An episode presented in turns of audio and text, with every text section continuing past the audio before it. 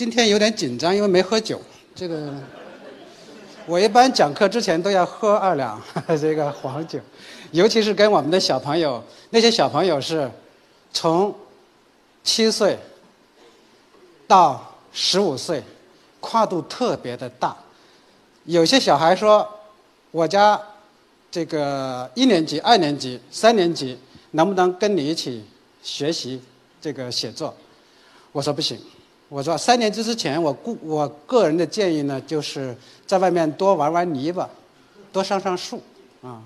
为了向他们示范，我专门上了树。刚才的那个刚才的那个照片里有我上树。嗯，其实我要一般讲座要讲个三五个小时才能讲得完啊。今天讲十分钟，对我的打击很大。我其实首先我很想说。我其实很想向我们的这个阿诺哈，向我们的魏总，还有跟我一起联系的这个小梁老师，还有我们的吴红老师，还有我的老友，我们这个常志涛啊，想向你们表示啊，对你们这作为成功人士致以滔滔不绝的敬意。因为刚才我们的这个阿诺阿诺呢，他十六年做沪江，他自我感觉自己已经很牛了。很资深了，我在下面嘿嘿的冷笑，因为我已经毕业快三十年了。我想一个这样的人在我面前卖老，还这个我觉得，但是因为他是成功人士哈，那我也只好忍受了。这个呃也不便也不便说什么啊，这个。那么我们现在呢，就是说我特别感激的是一个像我这样一个接近暮年的这样的一个人啊，突然一不小心一脚跨进了互联网。我过去上课，说老实话，都是给大朋友、给老朋友上课的。在我在有幸受到 CC Talk 的邀请，一脚踏进互联网之前，我长期是在一个非常小的圈子里，是给专业作家上课，在各地的文学院给那些从二十多岁到六七十岁的专业作家上课。其实呢，圈子非常小，讲的都是很专业的问题。大家知道，如果你在做一个专业的时候，你很多基础的内容是不需要去设计的。你不要跟他说啊等于八，八等于妈啊，不用这样画，不用跟小朋友说一些非常幼稚的话。但是，专业的写作，它有一个非常大的局限。今天在中国，因为我长期我在中国的这个顶级的杂志收获。已经工作了二十多年了，经我的手，啊，进入中国文坛并且成为著名作家的这样的作家，应该说也非常非常的多。我对写作这一行其实是很熟悉，虽然收入很低哈，也不能跟在座各位比。那最近挣了点小钱，对不起大家，这个因因为在因为 CC Talk 赚点小钱，腰杆也硬了很多啊。呃，这个工作了二十年。老博士啊，近二十年的老博士，这个日子过得非常之凄惨啊。但是，我这个在阿诺做成这么大，在你们沪江做成这么大一个事业之前，我长期在家里相妻教子教女。这个我每天做饭，大家觉得好笑哈。我到菜场买菜啊，这个兜里揣了两百块钱。一到菜场，他们就说：“老板，老板，来颗大白菜。”啊，我想我又当上老板啊，心里非常满足。所以长期我都做这个事。在你的零八年，在你们什么一几年，呃，怎么一九，呃，怎么九七年，你们怎么怎么的时候，我就在买菜做饭，这个帮我太太生孩子啊，这个这样的事情做一点，呃，以及收集了一些普洱茶。这个每天跟太太在家里喝茶，趁我不注意啊，阿诺你们就挣了大钱了。这个这个我也来不及了，我现在年纪不对了啊。我如果三十多岁，我就出来做一个 A A talk 啊，专门放一些 A 级的爆的内容啊，这个很好的内容。可是我现在年纪大了啊，已经 这个来不及了，所以呢，我非常荣幸你们带我玩儿啊。我呢来讲的一个就是。今天我们面向为什么我要讲刚才那开场白？是因为我在跟我女儿一起学习我们的语文的时候，我遭到了重大的打击。我作为一个家庭的主妇，啊，作为一个语文或者说写作上自认为略有一点心得的人，我在我女儿三年级的语文教材上遭到了重创。因此呢，我就应湖北的语文教学研究的一个杂志的主编的邀请，我就在他们的杂志上写了。这个一个专栏叫“语文之痛”。当时我的一个策略是为了有点自保啊，我只谈语文教材里的那些文章有什么问题。我指出了几个问题，其中最严重的就是剽窃、篡改、撒谎。因为我说话胆子有点大，结果呢，报纸就来找我了。那么南方有几家报纸弄一些非常耸人听闻的题目。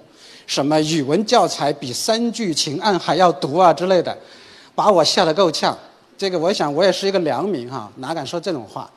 结果呢，这个事情闹出来之后呢，我就长期就被卷入语文教学的这样的一个，呃，其实是一个非常广阔的领域。我就遇到了很多新的问题，当然也有很多旧的问题，而且我也受到我们在座可能有很多语文老师哈，我也受到了你们的威胁，生命堪忧哈。很多人跟我说，啊，语文不是作文啊，不是什么作文不是写作，语文不是培养作家的，你一个外行不要在这里指手画脚，哇，这都吓得我腿都软了。但是我想，我从小是个爬树的人呢，胆子还是蛮大的啊，我就不服，因为我认为一个核心的教育，它的理念应该是一以贯之的。小学学的东西应该在中学有用，中学学的东西应该在大学有用。可今天我们在座都是在大学毕业的，如果你们读过中文系哈或者文科系，你们的教授怎么跟你们讲话？我的教授跟我讲，把你在中学学到的那些垃圾给我全都忘光。我之前青春年少，出卖青春学了十年，结果学的是垃圾，这对吗？显然这个老师当然有点极端夸张，但是我们反过来讲。我们原有的学习，它的效率性、它的基础核心性，它是不够的。它跟中小学、跟大学的衔接也是不够的。我们今天的中小学跟大学每一节都在脱节，在写作上，在文学的课程上尤其如此严重。所以我今天在谈，立足这一点，就是我们今天中国啊面临的一点，就是说我们的教育面临着两个大的撕裂，一个呢就是。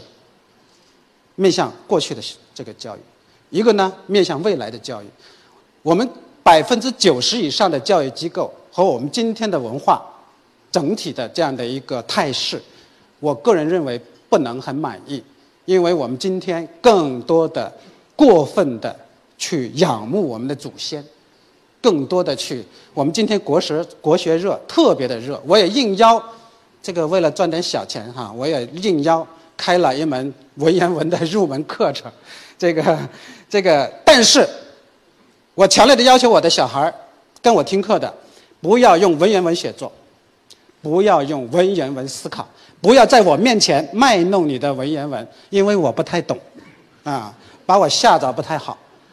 我的意思是学一点文言文，以古人的智者中的智者对话，但是我们要过现在的生活，我们要面向未来。不要面向过去啊！我把面向过去的那种教育称之为盗墓派教育。后面快一点啊！前面这个发挥的太好也不太好，这个啊，就这两种教育，一个盗墓，一个面向未来的创造教育啊。那么我简单的，因为快一点啊，我这里面学问比较多，这个 一下子讲不完。我把知识分成两种，一个叫高折旧率知识，一个叫高保值知识。顺便做个广告，那是我编的书啊，但是买不到了。啊好，那我做一个定义：高折旧类的知识就是那些碎片化、缺乏整体认知的知识，后面不讲。还有就是无法自我自我升级的知识，重复性的机械性的知识，还有盲目的这种啊这种道德知识。呃，接着就是我把它分为高保值力的知识，高保值力的知识。大家都有手机，我就不一个个读了，都在拍啊。高保值类知识，我的一个概念重新定位定义语文的学习。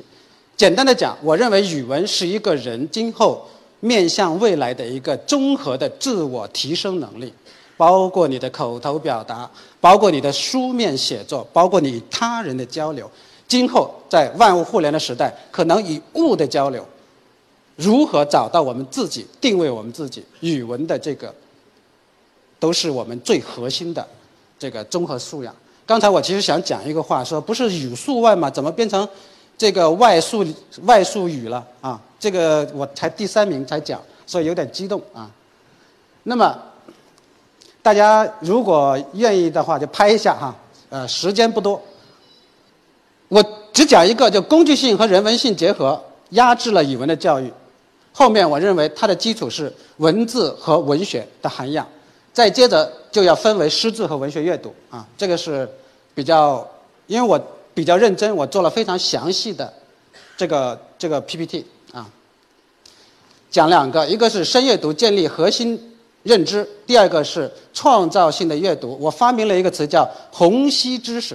比如我今天要写一个报道，谈 CC Talk，我不懂，但是为了写作，我要读好多好多相关的文章。这些文章就像我吃的饭，最后我消化，我再把它给通过写作的方式，我把它提纯写出来，我称之为虹吸知识啊。这个知识是整合而有序的。我去年刚才我们魏总这个暴露了我去年发财的秘密啊，这个公开不要讲这种话，要低调啊。这个下次不要再讲了啊！这次挣的不太多，反正你们也不嫉妒。那么我开的一个课，当时是应家长，我觉得在 CC Talk 给我带来的一个非常好的一个体验是定制课程，是他们来定制。他们说：“叶克老师给我们上个课吧。”这个威总真没有夸张，我真的不想上了。其实我也是个有钱人，老在家里喝喝茶啊什么的，聊聊天就好了，不需要挣钱。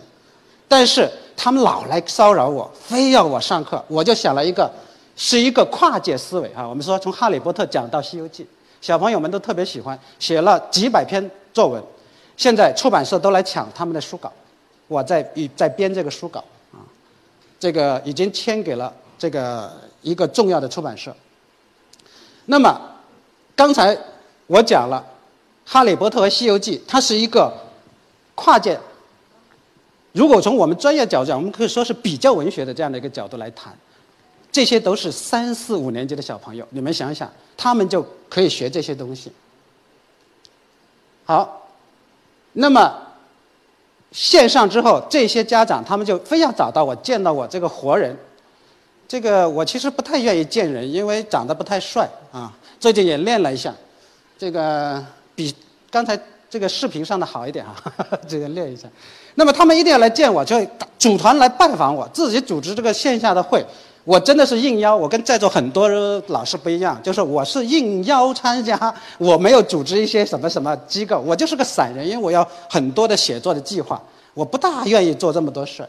所以这些小朋友都是今后的写作天才，他们的写作已经远远超过了很多成年的作家。因为我在这方面广有人脉，我在杂志各方面，我已经把这些人都给记下来了。今后你们大家看，五年到十年，他们都会成为中国的一流的写作者。好，这个怎么变成这个了哈？好，我被强迫的终止了。这个以后这个我还有一肚子的内容要跟大家交流，但是我觉得低调点也好啊。这个再也不要说我赚这么多钱了啊。好，这个好，谢谢谢谢。